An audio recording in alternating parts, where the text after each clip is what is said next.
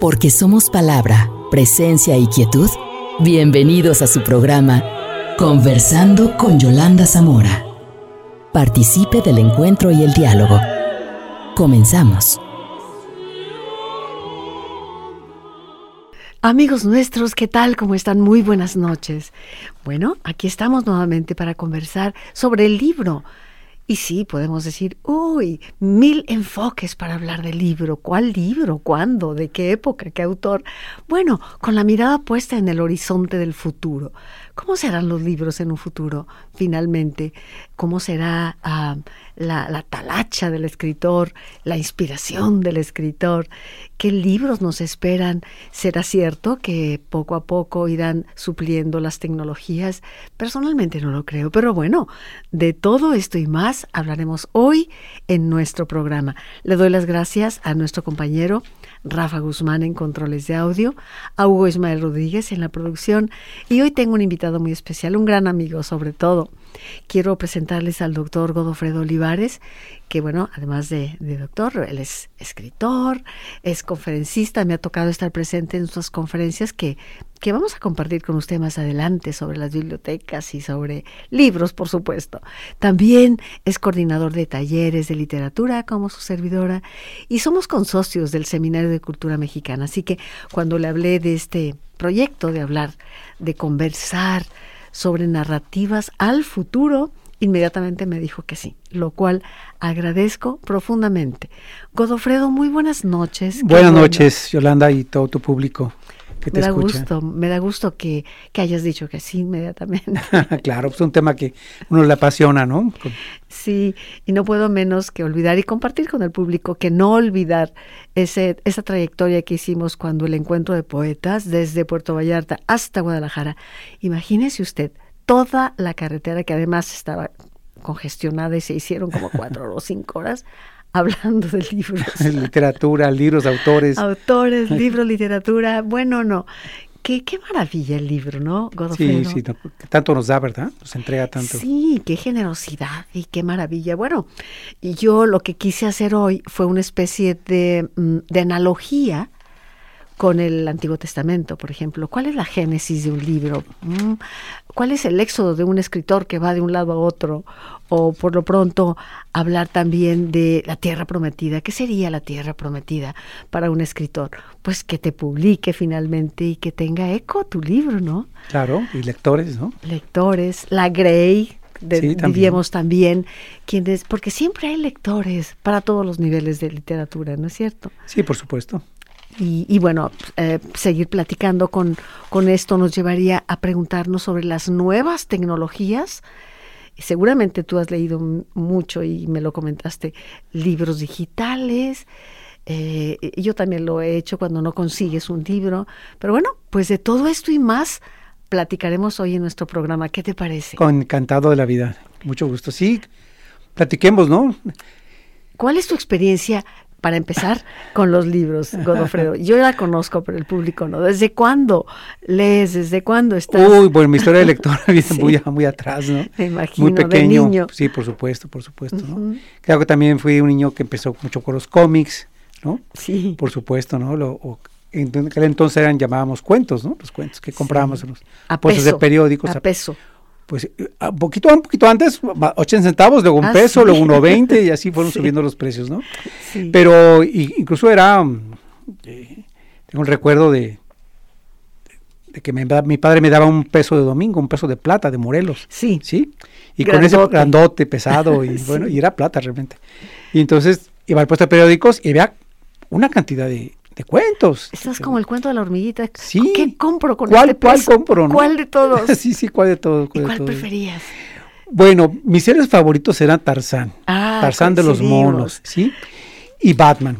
Porque ambos superhéroes eh, o personajes no usaban superpoderes, ¿sí? Era ser Entonces, humano. sí, sí. Y Tarzán incluso casi desnudo, ¿no? En, en medio de la selva y so- Sí. bajo su fortaleza física, las aventuras que vivía y resolvía problemas. Y, Qué maravilla, me encanta que hayas dicho Tarzán. Godofredo, Tarzán de los porque monos. no solamente el- el- la revista de un peso, sino que yo empecé a leer a Tarzán del- de eh, Burroughs, Sí, las Burroughs, novelas. claro, es la. Cuando tenían nueve años, ocho, nueve años, mi padre llegaba con una novelita de- sin monitos, Tarzán. Sí, sí, Tarzán. las fieras de Tarzán, el hijo de Tarzán. Me aventé, nos aventamos porque mi papá Sí, lo sí, pasaba a mis hermanas y a mí. Entonces, para mí, mi primer héroe así era, era Lord, Grace, Lord Greystock. Sí, por supuesto. Lord. Clayton Greystock y toda la apasión. Incluso este niño que queda abandonado en la selva y creado por una, una ¿Cala? gorila- Cala, por una gorila, este, aprendió a leer solo. Con un libro con Sí, el que se ah qué sí, bien qué bien sí, con un libro que se topó en la casa En la, en, en la en la casita casa de sus padres, árbol. que quedó Ajá. abandonada y tantas Ajá. cosas del naufragio. Es entonces, bueno, ahí quedaron él escritas. solo con un libro Sí, él aprendió, porque tenía figuras, figuras y palabras, ¿no? sí palabras. y palabras y cuando llega Jane Porter y su padre eh, es cuando él la escucha hablar y es cuando conoce Sí, el conoce, sonido claro, claro. qué maravilla verdad Sí, sí, sí, sí. Por otra- Así pues empecé con las lecturas con los- y luego también poco a poco fui fui pasando los libros de más palabras, ¿no? En lugar de tanto dibujo, ¿no? Sí. Y bueno, incluso a pesar de que mi padre no era, era un hombre muy práctico, bueno, entonces me veía leyendo Ajá. y siempre decía, ponte a hacer algo. algo útil Papá, estoy leyendo, por eso ponte a hacer algo. Porque pues el leer pues te recluye en un sillón, en la cama, en tirado en un tapete, en una hamaca. sí, sí, donde- sí. es la y- maravillosa gratuidad Ajá, sí, sí, sí. ¿no? Entonces, pero bueno. Y después fue mi historia de lector, ¿no? Pero también le debo mucho a una maestra, una maestra de primaria, este, que también me, me abrió las puertas de una literatura diferente, ¿no? qué bien Eh, ella dedicaba los viernes, en las últimas horas, a narrarnos un cuento, ¿no? O una novela. O un libro de lectura que, que era como una novela, no sé si tú lo tuviste, Sí. el de Corazón Diario de un Niño. Ah, cómo no, cómo no. El galano arte de leer también. Yo lo el tuve, galano lo- arte de... El galano arte de leer. También. El de Corazón Diario de un Niño lo tuve al- en quinto de primaria. Sí. Y era una maravilla, que si el pequeño Villalombardo y que si Garrón, el, el fuerte de la clase, y un cuento cada, cada... ¡Qué maravilla de libros! Y esta maestra narraba y leía partes. Ajá. ¿Y cuál crees que empezó? Pues con Drácula. ¿Ah, sí? No, no, pues sí, claro. Entonces, todos, todos los chiquillos estábamos prendidos. Bram ahí Stoker ahí en Pero ah, donde estaba la parte más emocionante de la historia, Ajá. cambiaba el libro Y les decía, ahora búsquenlo por su cuenta. y leanlo por su cuenta. Entonces, era, era subirnos al tren de la imaginación, bajarnos de una estación y tomen su tren, ¿no? Ahora siga, ¿no? Luego siguió Frankenstein, entonces, no, pues me, Oye, me eh, conectó. medio necrofilia ahí. Pues sí, pues eran un poco de- de esas historias de monstruos y de... Sí, sí, sí. Claro Sí, que sí, te digo, cierto. eh, creo que también leíamos muchos libros censurados, ¿no? Por supuesto, También. o matizados en, en obras más propias para niños, Ya. quitándole toda esta parte así de necrofílica, por ejemplo, ¿no? O de emoción. O de la sangre o de, de todo esto, bueno. Sí, pues qué interesante. Pues, ¿qué te parece si pensamos uno un, un momento en el escritor? Vamos pensando la génesis de un libro. A mí me gusta mucho decir que en un principio fue el verbo, o sea, la palabra, más allá del tiempo, la palabra creadora, eh, fue Claro, todo. claro, claro. Entonces, me gusta pensar que cuando se habla de la criatura humana a imagen y semejanza, pues esta semejanza radica en la capacidad de crear. El escritor crea. Sí, primero se dice luz para que exista la luz, Sí. ¿no? El Sí. agua para que exista el agua, claro. Sí. Entonces, yo diría que en este primer momento no hay demasiados cambios desde que existe el escritor, vamos, con la actualidad, salvo por la facilidad que implican nuevas herramientas de trabajo, ¿no? Pero ah, sigue siendo que la palabra del escritor emerge de él mismo como una inspiración, ¿no? Como una intuición, tal vez, como un anhelo, como una necesidad. Tú también escribes Sí. y sabes qué, qué- qué pasa aquí. Después vendrá la seriedad de la talacha, ¿no? El oficio. Sí, claro, claro, el pulir, ¿no? El pulir un texto. Pero bueno, uno va notando, ¿no? Este, cr- creo que en- el ser lector te acaba siendo escritor, ¿no? Porque Sí, genera demasiadas historias, se te van llenando la cabeza este, de, Sí, de historias y algún momento salen tus propias historias, ¿no? O Sí. combinas ciertas historias, Sin duda, ser un buen lector es fundamental. por supuesto. fundamental ser un buen lector. Y casi se dará por añadidura. Ahora, habrá quienes, y yo desde niña, muy pequeñita, me gustaba inventar mis cuentos. Claro. Antes aún de convertirme en buena lectora. Bueno, es que ese es el prodigio de la humanidad, ese poder de la imaginación. Esa imaginación, eso es todo. Pues sí. Eso nos fue distinguiendo de todas, las- pues, Sí. desde el Homo sapiens, de- bueno, el Homo erectus, Sí. y bueno, y en aquellas cuevas que, que también da- que contaban lo que había sucedido en la cacería del mamut, O lo anticipaban. y, pero lo usaban, como no tenían mucho lenguaje, entonces eran muchos gestos, muchos, también muy, muy teatralizado todo, digamos, ¿no? Entonces Ya. repetían escenas, y los que estaban escuchando o viendo empezaron a, a estar casi presentes en la cacería sin haber ido, Sí, porque se iban imaginando, ¿no? De los Sí. sucesos, lo que iba pasando, ¿no? Y fue el cerebro que se fue desarrollando cada vez más. Y ahí tenemos entonces los primeros libros de la cultura de la humanidad en pergaminos, en códices de amate, En madera encerada como con los griegos, en papel de arroz en el mundo chino, pliegos encuadernables finalmente y los impresos luego con tipos móviles ya con la imprenta. Es toda la evolución del una libro. evolución, claro. claro. Ahora agregaríamos el libro digital, Sí, por supuesto. finalmente, ¿no? Sí, sí, sí. Que es, bueno, es lo que ya está presente, ¿no? Este, estamos Ya está conviviendo. presente. Bueno, tú y yo venimos de una generación que nos ha tocado estos cambios muy radicales, ¿no? Sí. Tremendamente radicales Sí. en la tecnología, ¿no? Un salto que la humanidad vendió muy rápido, ¿no? Entonces, yo comparo mucho esto del libro digital eh, con el libro de papel a lo que ocurrió cuando aparecieron las aspiradoras. Cuando Ajá. aparecieron las aspiradoras, dijeron, ¿para qué queremos escobas? Si tenemos aspiradoras. Para volar. Sí, bueno, para esa bueno, es otra función de la escoba, ¿no? Pero me refiero a la función de barrer, Sí, claro. limpiar, este, al tener una aspiradora, Sí, es cierto. y mira, ahí siguen conviviendo juntas. ¿Sí? Sí, y también viene una especie de censura. Yo recuerdo, me platicaba mi madre que, que cuando surge el teléfono, pues la gente dice, no, no, no, mejor en persona, este, hay que hablar con las personas, como que un aparato. O sea, cada, cada nueva... Sí, hay una, resi- una resistencia, ¿no? Hay una cierta resistencia. resistencia. a muchas cosas, ¿no? Ujú. Bueno, también se perdió todo esto de las cartas, ¿no? Es- Esa fascinación de Ah, las qué- cartas. Qué ¿no? gran pérdida. Pues sí, las Qué misivas, ¿no? Esta parte, ¿no? Claro que también en otros países como Inglaterra o Francia, el correo era muy, muy eficiente. Sí, La gente se escribía sí. cartas, tres cartas en el- al día. Ah, qué O sea, maravilla. la mañana escribías, mandabas la carta y al, al mediodía ya tenías la respuesta. Y bueno, era un carteo que Y sin embargo, la verdad es que nuestro correo, pues dejo mucho que desear, porque si tú salías de viaje, mandabas una postal o una A veces llegabas les llegaba, llevabas tú tres meses después llegaba la tarjeta. sí, llegabas tú. Pero hay grandes historias y grandes libros de epistolarios maravillosos y, y- No, por supuesto. Mm, Mira, tengo una conferencia sobre la noche que nació Frankenstein, ¿no? Que fue ¿Ya muy ves, cómo, particular. ya ves cómo te inspiró Sí. esa maestra? Mira, te- te- te- vengo arrastrando aquella historia, ¿no? que ahora me entero de todos esos vericuetos que hubo para que Mary Shelley escribiera la, la novela. Bueno, primero un cuento, luego acabó siendo novela. Sí. Y en una conferencia Y en alguien me preguntó, bueno, ¿cómo saben a tan precisión los sucesos? De que quiénes estaban, qué pasaba, qué, qué fechas fueron. Digo, es que la gente escribía diarios personales. Sí, La mayoría de la gente tenía un diario personal. Todo el mundo mantenía un diario. es cierto. Y las cartas. Cuando menos uno. Claro, y las cartas que se escribían. Entonces, y que se conservaba el papel, y que todavía muchísimas cartas aún están en los museos o en las es- universidades, en los centros de estudio, las cartas importantes, ¿no? Sí. Entonces, bueno, ahí queda el testimonio. Ahora, precisamente con la tecnología, pues ahora nos comunicamos a través de, de mensajes de texto, de WhatsApp. Que se borran. que se- y que se borran. Que se borran. Sí. Pues vamos a ir a, a un espacio, si nos permite, por favor, Rafa.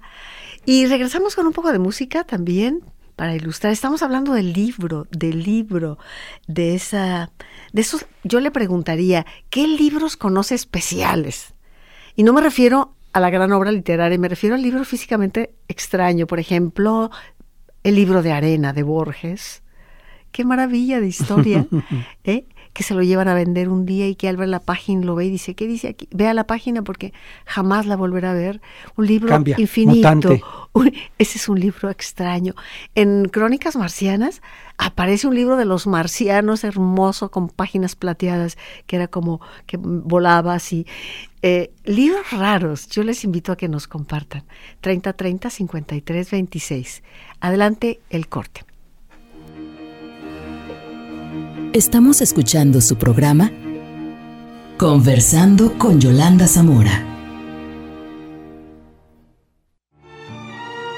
Porque somos palabra, presencia y quietud. Conversando con Yolanda Zamora.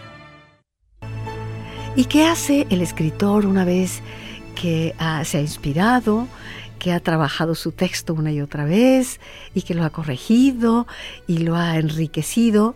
Pues un éxodo. Recordemos, bueno, cuando menos en el pasado, muchos escritores iban de editorial en editorial, el mismo García Márquez cuántas veces contó, en busca de quién te editara tu obra, o alguna revista por ahí donde pudiera aparecer tu cuento. No olvidemos como muchos escritores de la segunda mitad del siglo XIX platica, publicaban también por entregas. Claro. Hay que subrayarlo. Otra forma de, de, las novelas. En edición dominical de un periódico. Por cierto, yo lo comparto. A la hora de las brujas la luna, mi, mi, uno de mis primeros libros, se publicó por entregas en público. Ah, mira. Hacía, era, el domingo era el, un cuentito y lo ilustraba Daniel Kent. Uh -huh. Y entonces al siguiente domingo hasta completar 28 cuentos de la luna. Y fíjate qué curioso, por entregas es emocionante. Sí, ¿no? sí, claro, son episodios. Y ya en la segunda mitad del siglo XX vimos cómo se levantó como una magnífica ola toda la mercadotecnia, que no existía antes de esa manera. No, no, no. Y irrum e irrumpieron los bestsellers, hay que decirlo también. El boom latinoamericano se presenta con Elena Garro, Rulfo García Márquez, Vargas, Fuentes.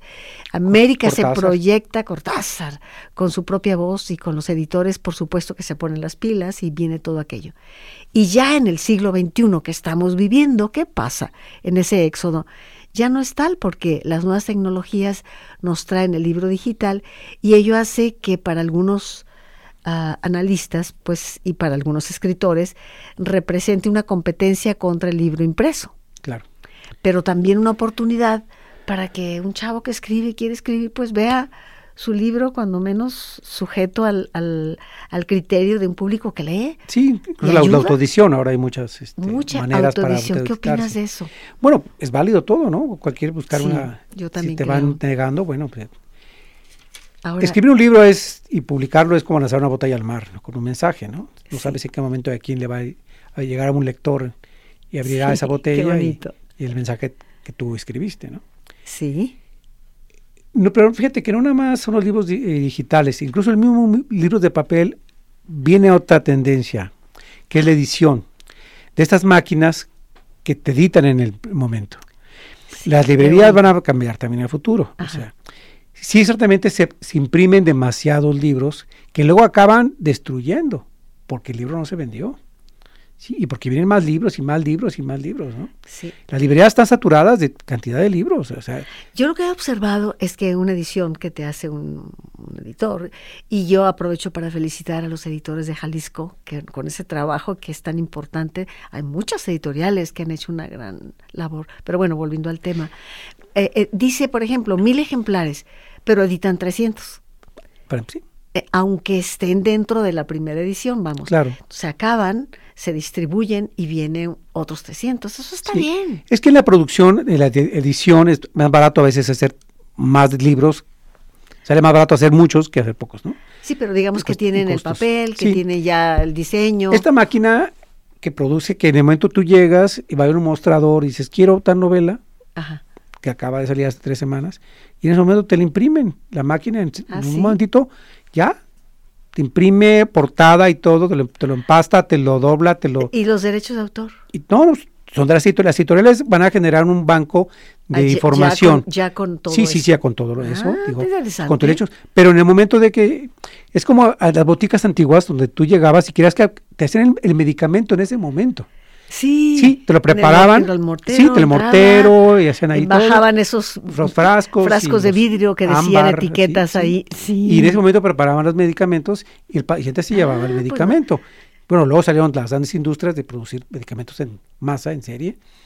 Entonces acá volvemos a esta parte igual. Entonces, para no llenarnos tampoco de muchos libros, las libre- tantas librerías, ¿no? Sí. Pero también perdemos ese gusto porque tú entras a una librería, Realmente Sí. ni, ni sabes qué vas a comprar y sales con tres, cuatro libros porque te, te jalan los libros, Sí, es ojeas. Yo he llegado a decir, ni un libro más, pero ni un libro más, un domingo, no sé, Fondo de Cultura. Sí, sí. Después desayunar muy rico, entras, o, li- o- o de o librerías de... O sótano, pues sí. y de pronto, y sales con tres o cuatro libros, mira, no puedes evitarlo. No puedes. Hay una adicción ahí que hay que confesarla. Mira, también el problema en México, bueno, vamos parecer latinoamericanos, es que no hay suficientes bibliotecas públicas que, abastecidas bien, Sí. con libros actuales donde tú puedas acudir, y hay un préstamo, te vas a libro a casa, lo lees, lo regresas, y no te llenas tu casa de libros. Porque también las bibliotecas personales vienen siendo Dímelo. un proyecto de lectura.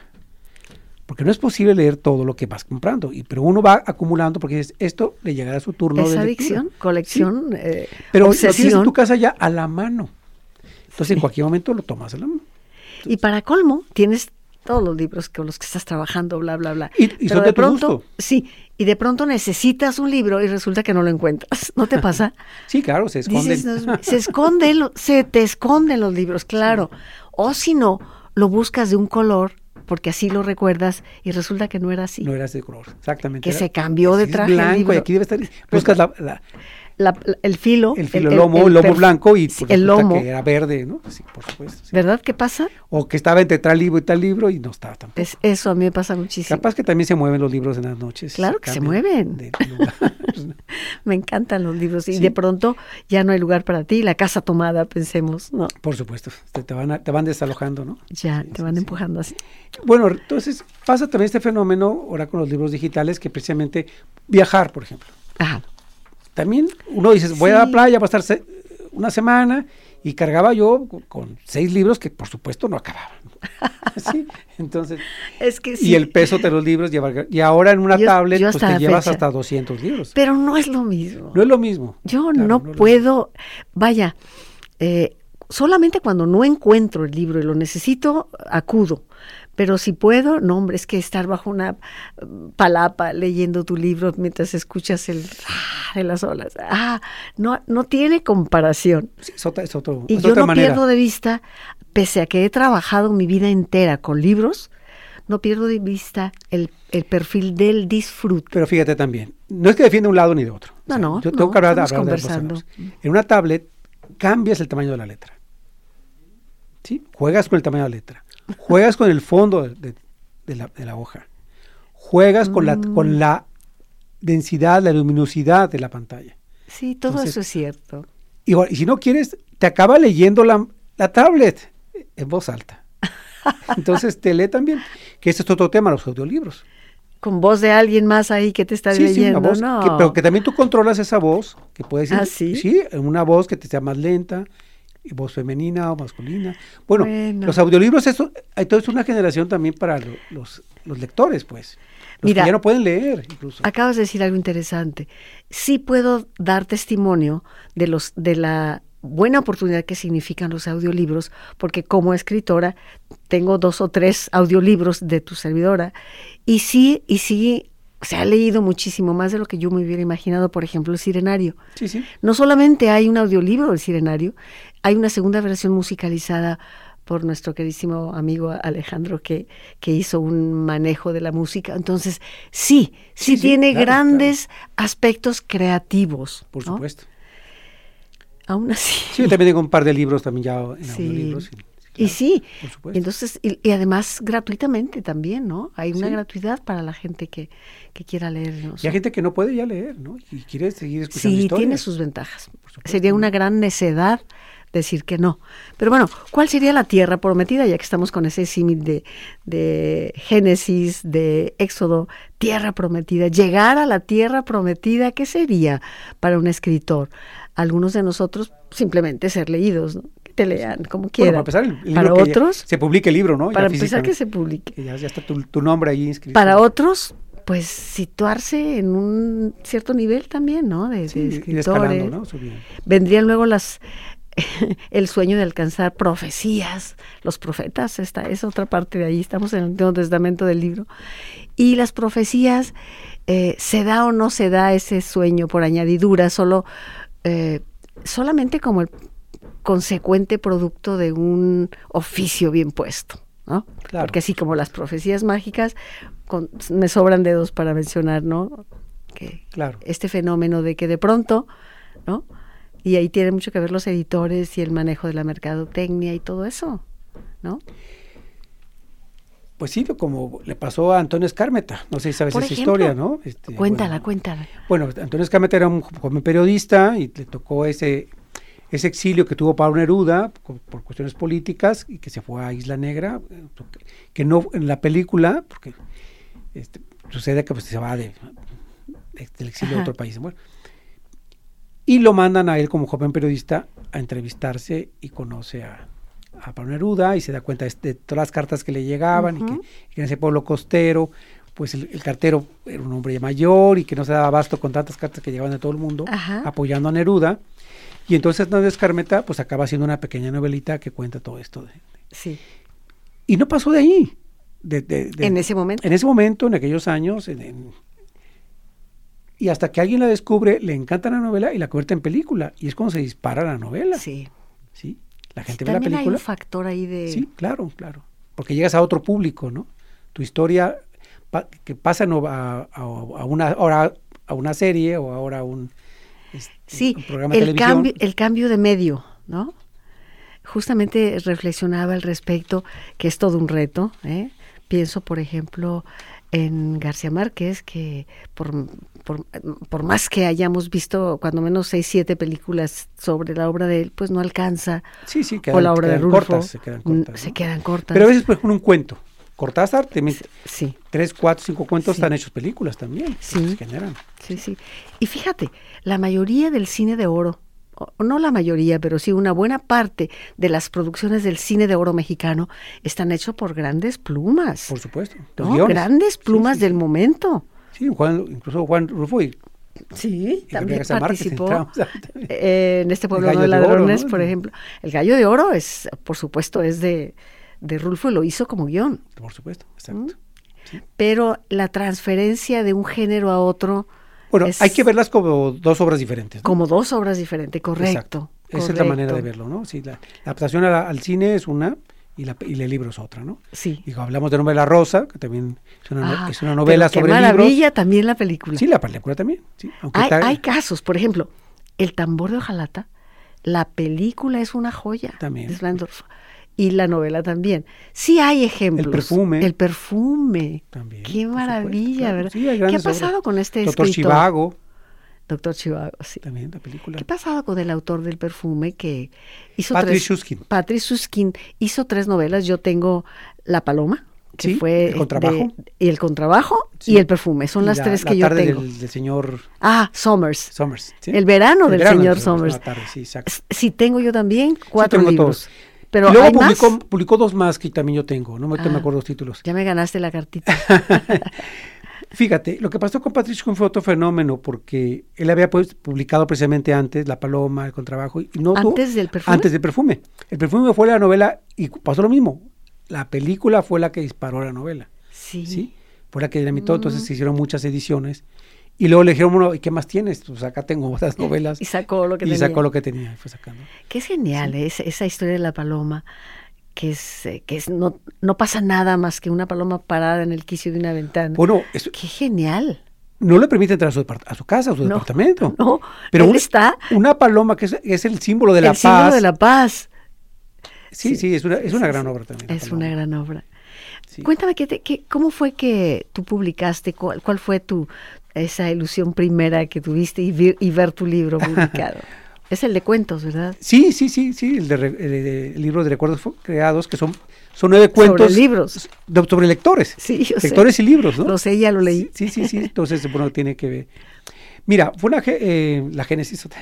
Qué bien, qué bien. Este, Precisamente cuando ya llegué a vivir aquí a Guadalajara, a, a acabar la carrera eh, de odontología y este y, y quise seguir estudiando algo más, ¿no? Ajá. Entonces vi que se había se abría un diplomado En la litera- SOGEM. liter- no en el Cabañas, Ah, porque era en las tardes y tú me facilitaba, me permitía Ya. asistir ahí. ¿sí? Y que lo daba Marco Aurelio Larios, lo dirigía en ese Ya. entonces, ¿no? Y que invitaba a muchos amigos de él, que fueron Raúl o Ricardo Yáñez. Ujú. Y pero mi motivación no, no fue tanto por escribir, porque ni sabía que ahí también se trataba de escribir, sino que era de saber yo de más autores, otras corrientes, de- más de literatura, Ujú. para permitirme abrir más ese mundo de, de mis propios Sí, libros. Sí. Entonces empecé a asistir y Marco empezó a dejarnos hacer esas tareas de escritura. Empecé a llevar un cuento, luego eh, una crónica y así. Ah, qué bien. Y, y a la gente le fue gustando ¿no? este, lo que yo escribía entonces. Y me fue motivando y de ahí me pasé a Sogem.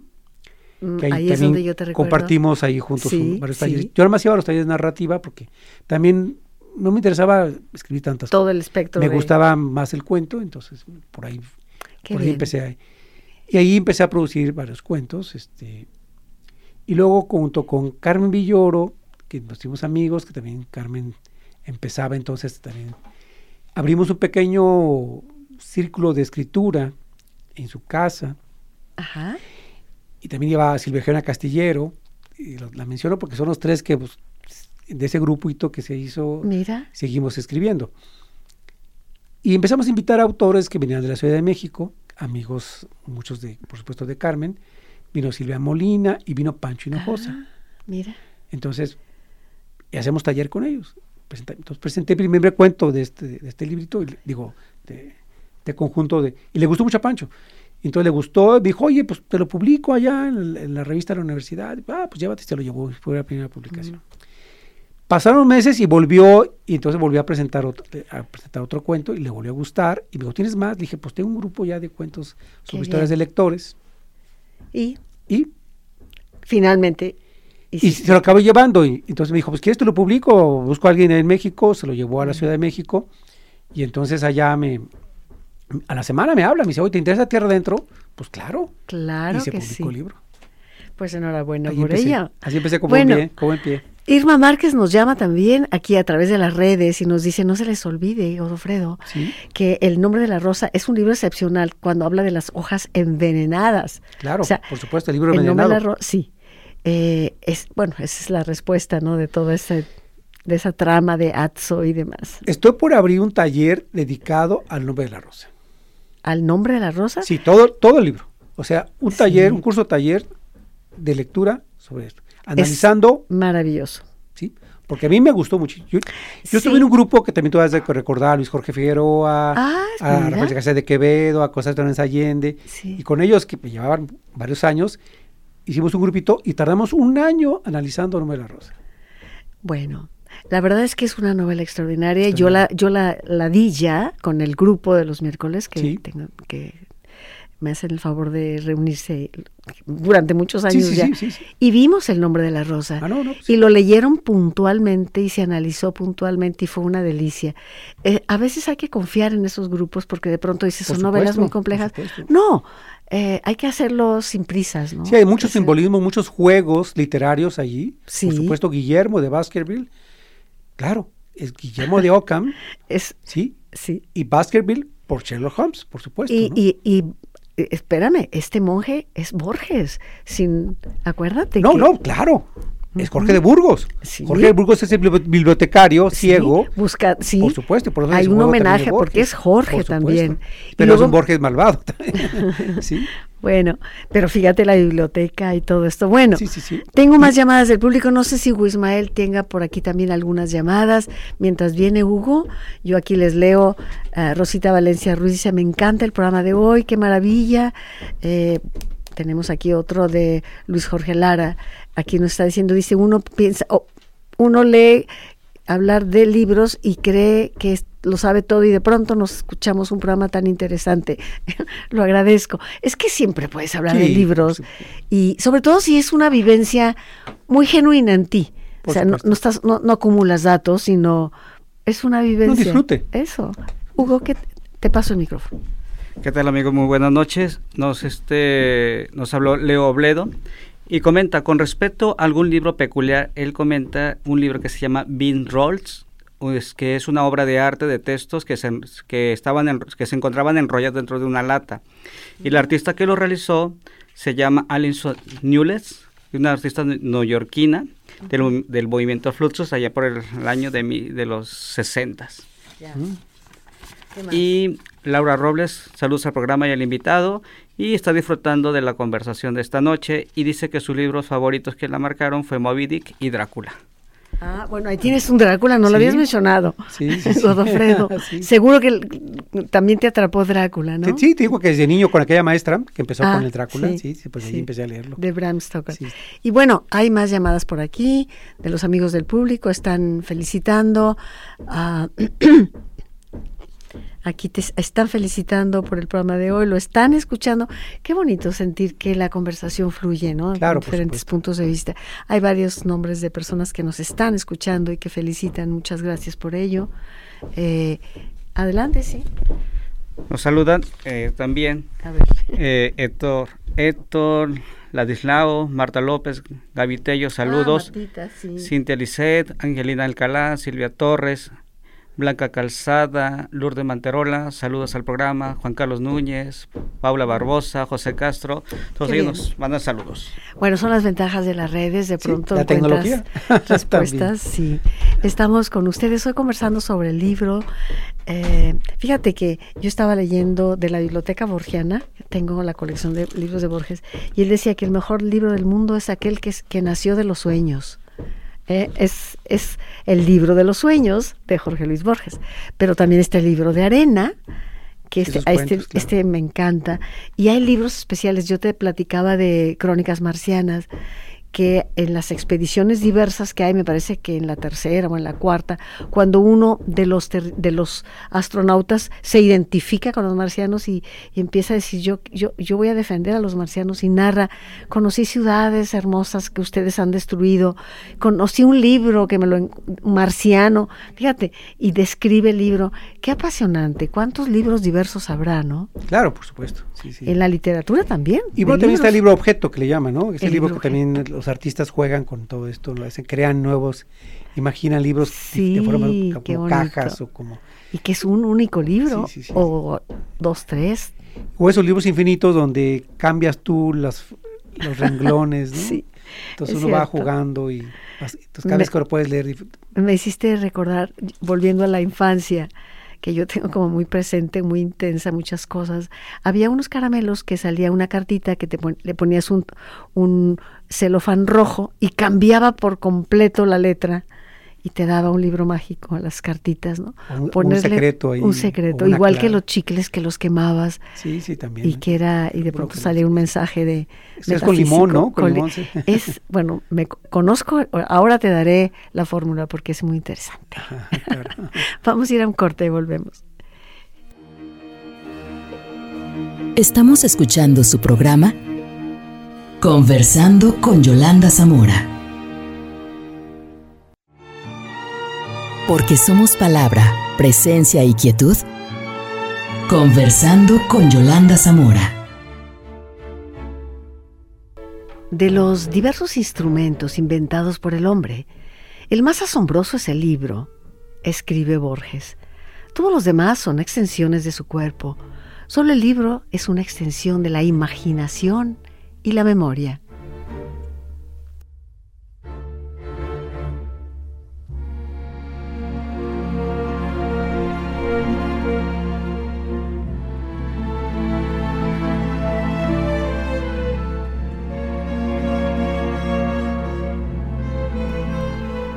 Detesto la vulgaridad del realismo en la literatura, escribió Oscar Wilde. Al que es capaz de llamarle pala a una pala, deberían obligarle a usar una. Es lo único para lo que sirve, dice Oscar Wilde.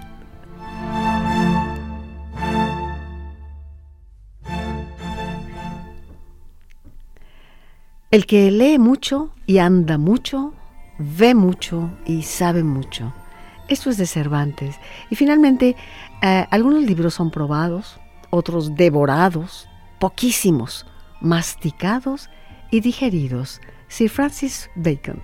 Algunos pensamientos que tienen que ver con los libros. Aprovecho el momento para enviar un gran saludo a nuestros amigos libreros. Qué oficio tan maravilloso. Tenemos excelentes librerías, tenemos grandes amigos editores también a los que les envío un gran saludo, mi respeto y he trabajado con varios de ellos en mis libros.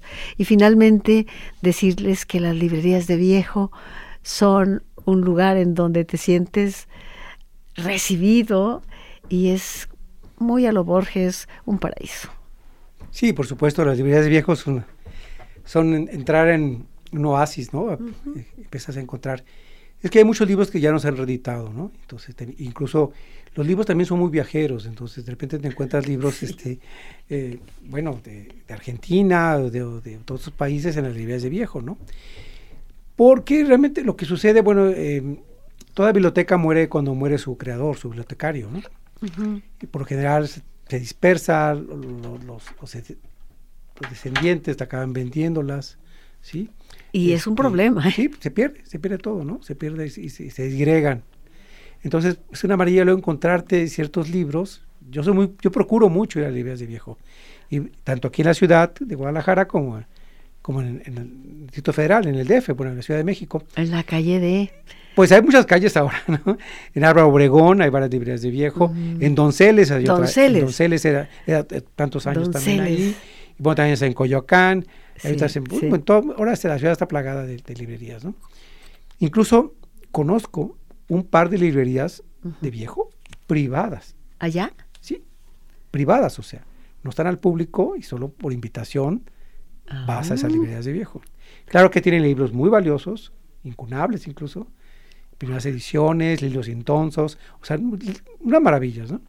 Una, una, se llama El burro oculto, que es un juego de palabras uh -huh. entre burro oculto uh -huh. y oculto, ¿no? Sí. Sí, entonces, bueno, y la niña oscura, porque está en una casona vieja donde aparece una niña morenita, sí. oscura, ¿sí? Y bueno, tiene también su historia, ¿no?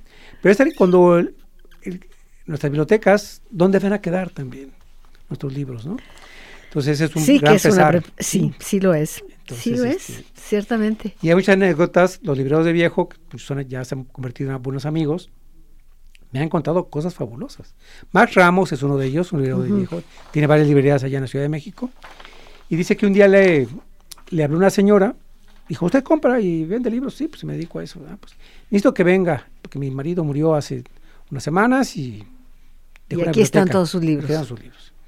Entonces dice que pues ahí va, puesto una cita, llega Polanco, en un penthouse muy elegante, le abre una señorita uniformada, uh -huh. le dice, pues dice la señora que pase a la biblioteca y que vaya viendo los libros. Entonces dice Max, pues ahí estuve yo viajando libros, libros, aquí viendo. Cuando hago un taconeo tras mis espaldas, y lo primero que me dice la señora es, lo primero que dice la señora es, ¿cuánto me va a costar que se lleve todos estos libros? No. Pero hoy mismo se los lleva. Y Max, gran negociante, 30 mil pesos. Ahorita le hago el cheque. Pero se los lleva hoy. Sí, y se, los, lleva. lleva. ¡Qué barbaridad! Y se, en mi vida fui a comprar libros y, se, y, y me acabaron pagando por llevarme los libros. ¡Qué barbaridad! Sí, porque la señora lo que quería ya no tener esos libros ahí. No le importaban los libros que su marido atesoró. Fíjate ahí. nada más. Uy. Bueno. Sí. Bueno, hay otra anécdota de Max que uh -huh. cuenta que. Eso sí es de horror, ¿eh? Eso es literatura de horror. Para Max no lo fue porque se llevó un buen, sí, para él no. un buen, se embolsó buena lana. Claro. Eh, llegaba un señor a su librería únicamente los sábados de 12 a 2. Ah. Y escudriñaba y cosas ya le apartaba, ya tenía pedidos y uh -huh. compraba los libros. Y Max le pregunta, bueno, ¿y por qué nada más viene? Y es cuando llevo a mi esposa a la estética. El tiempo y la que... dejo ahí y yo aprovecho porque no me deja ya comprar libros. Entonces yo estos libros que compro los escondo en la cajuela ahí por la llanta de refacción y ya en la madrugada me levanto y los llevo a, a mi biblioteca y ya los voy, ¿no? mm. Porque si me cachan, pues no, hay bronca total, ¿no? No me permite comprar un libro más porque ya mi biblioteca está demasiado. Pero luego se entera Max que entre semana va la señora, uh -huh. la esposa, a venderle los libros a la, misma lugar esposa, donde los... y dar un círculo a los libros. sí. Bueno, Entonces. bueno, la verdad es que eh, los libros son, son entes, ¿no? Están, eh, y hay unos que, que te son más queridos que otros sí, y sí, que dices, que ¿cómo puedo? Eh, cuando, cuando dices, pero es que son tantos, deshazte. ¿De cuáles? ¿De cuáles? ¿De cuáles de tus hijos se deshace? Sí, sí, sí, sí. Mi padre también un estaba yo de la preparatoria y en mi cuarto ya tenía un buen librero Ajá. cargado de libros y un día entró y me dijo, oye, ¿todos tus libros ya los leíste? ¿Ah, sí? Te dice, ya lo leíste, pues regálalo. A ver, entonces, ¿cómo, ¿para qué los quieres? A ver esta novela, ¿sabes en qué acaba? Sí. Entonces, Entonces- ¿cómo, cómo? ¿No? Ya Sí. van para afuera, ¿no? Sí, la verdad es que sí. Es que no solamente acompañan los libros, es de- ¿No? están contigo, son grandes. Sor Juana decía que eran los maestros silenciosos.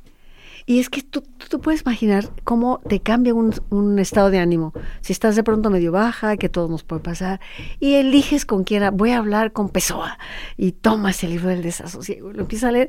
¡Qué maravilla! Te sientes comprendida, abrazada. por supuesto. Eh, son amigos. Y tú eliges con quién hablar eh, y de qué geografía y, y sobre qué. Y además hay algo que me parece valiosísimo de los libros. No te reclaman, oye, ¿por qué me tienes abandonado? Oye, ¿por No qué me has hace leído". mu- no me has leído? No, están ahí para cuando tú decidas abrir sus páginas. Los libros tienen otra magia. Los libros son como espejos. Cada lector se encuentra en el libro. Sin duda. ¿sí? Y, y tu lectura de cierta novela es diferente a mi lectura de esa novela. Sin duda. ¿sí? Yo te puedo decir, esa historia es muy triste, yo me la pasé llorando, y lágrima tras capítulo, y, y tú la lees y no lloras. ¿Por qué? Bueno, pues porque a lo mejor no- ese hombre anciano me recordó a mi abuelo y a ti no. Entonces, bueno, No, sí. Es otra historia. no conocí a tu abuelo. sí, no, es otra historia, ¿no? Entonces, Lo sé. Incluso Sí. libros, si tú lo lees a los 15 años, es un libro. No, eso te iba a decir. A los 30, a los 60, otro Fíjate, libro. yo Rulfo, Pedro Páramo, lo leo tres veces cada año. Nuevamente, me sé de memoria prácticamente, pero sí doy fe de que cada vez que lo leo encuentro un hallazgo diferente o un matiz o una palabra y dices que mara- eso es un ejemplo. Claro. Tengo cantidad de libros que entre otros el propio Bradbury a mí me encanta, me recuerda a mi infancia con sus y, y sus textos tan actuales Princesa de Marte, Crónicas tan marcianas. presentes, su pandemia en Marte que, y el talento de los seres humanos para destruir no solo su planeta, sino Marte. ¿Cómo? El hombre ilustrado. de El hombre ilustrado, con sus tatuajes puestos. Y que son o La bruja de abril, maravillosa La bruja de abril. O Remedio para melancólicos, que es uno de mis Por favoritos, supuesto, me sí, encanta. sí, sí. Bueno, pero de pronto empiezas a, a enamorarte de tus libros. Y, y sí caben en tu corazón, ¿eh? Ah, uno caben puede todos. leerlos a todos, ¿verdad? ¿Y qué, ¿Y qué dices de los subrayados? ¡Y! ¿Cómo me atrevo yo? ¿Tú sí Yo subrayas? sí también subrayo, por ah, supuesto. qué bueno. Pero cuando vuelves a releer un libro que lo leíste a los 20 años, te encuentras subrayado- un subrayado, digo, ¿por qué subrayé esto si lo Sí, importante está acá? sí, Y- exacto. Y es otra cosa. Fíjate, las miradas, qué diferentes. Sí, me pasa lo mismo, ¿eh? Y pongo una flechita y aquí, y luego lo vuelves a leer un año después o dos y ¿qué pasó aquí? ¿Qué pasó? ¿Por qué subrayé esto? Por lo pronto lo que está pasando aquí es que nos quedan tres minutos para despedirnos. Uy, qué Yo rápido. diría, sí, conversamos sabroso. Yo diría que me quedo con la íntima presencia de un libro que me acompaña, que yo elijo así con fruición, con gozo de mi librero, no importa qué horas sean, si son las dos de la mañana o las tres o las cuatro, ahí nadie te dice que no puedes. Y, y que acaricias, pasas sus páginas, les escribes por ahí, les pones papelitos, al día siguiente vuelves a leer, en fin. Y como escritora yo creo que no hay satisfacción más grande que la que te reporta de pronto una persona que ni siquiera conoces, una, a lo mejor te la encuentras en el tianguis y te dice, leí su libro de las brujas o leí su sirenario. Él es una, una sola Sí, persona. conocer a los lectores, ¿no? Sí. A, tu propio- a tus lectores. Sí, porque de alguna forma no hay pretensión, uno escribe porque sientes el, el placer de escribir y la necesidad, pero no es la pretensión de, ay, que te lean y que es, a veces basta una persona basta. que te diga, te leí y me gustó. El mismo Borges, él además pretendía pasar por un poema a la historia, ¿no? Sí, Me conformo con que uno de mis poemas que uno de mis pase poemas pase a la historia, fíjate. No, requiero más, pues, Por ejemplo, el poema de los dones. por supuesto, un gran poema. Ah, qué maravilla. Bueno, pues ah, llegamos al final. Quiero darle las gracias a mis compañeros, Hugo Ismael Rodríguez, eh, a Rafa, por supuesto, en controles de audio. Y a ti, me encantó conversar contigo, Godofredo. Ay, gracias por la invitación. Tenemos pendiente lo de las bibliotecas Imaginarias. imaginarias, ¿sí? Esas bibliotecas que solo existen en los libros, en las páginas de los Sí, libros. por ejemplo, O en algunas películas. por ¿no? ejemplo, el nombre de la rosa. Por Señora Mara Rosa. Por O ejemplo. la del Capitán Nemo. Ah, por ejemplo, sí. O bueno, vamos a despedir con música, agradeciendo a cada uno de ustedes el que nos hayan acompañado hoy, dándole sentido a nuestro trabajo, hablar de libros. Podríamos seguir y seguir y seguir y seguir hablando de libros. Y aquí nos hermanamos con todos ustedes que aman los libros también. Es todo por hoy. Nos pedimos con música y hasta la próxima semana a las 9 de la noche aquí, conversando con Yolanda Zamora. Este fue su programa Conversando con Yolanda Zamora. Gracias por su atención y le esperamos el próximo martes 9 de la noche en JB Jalisco Radio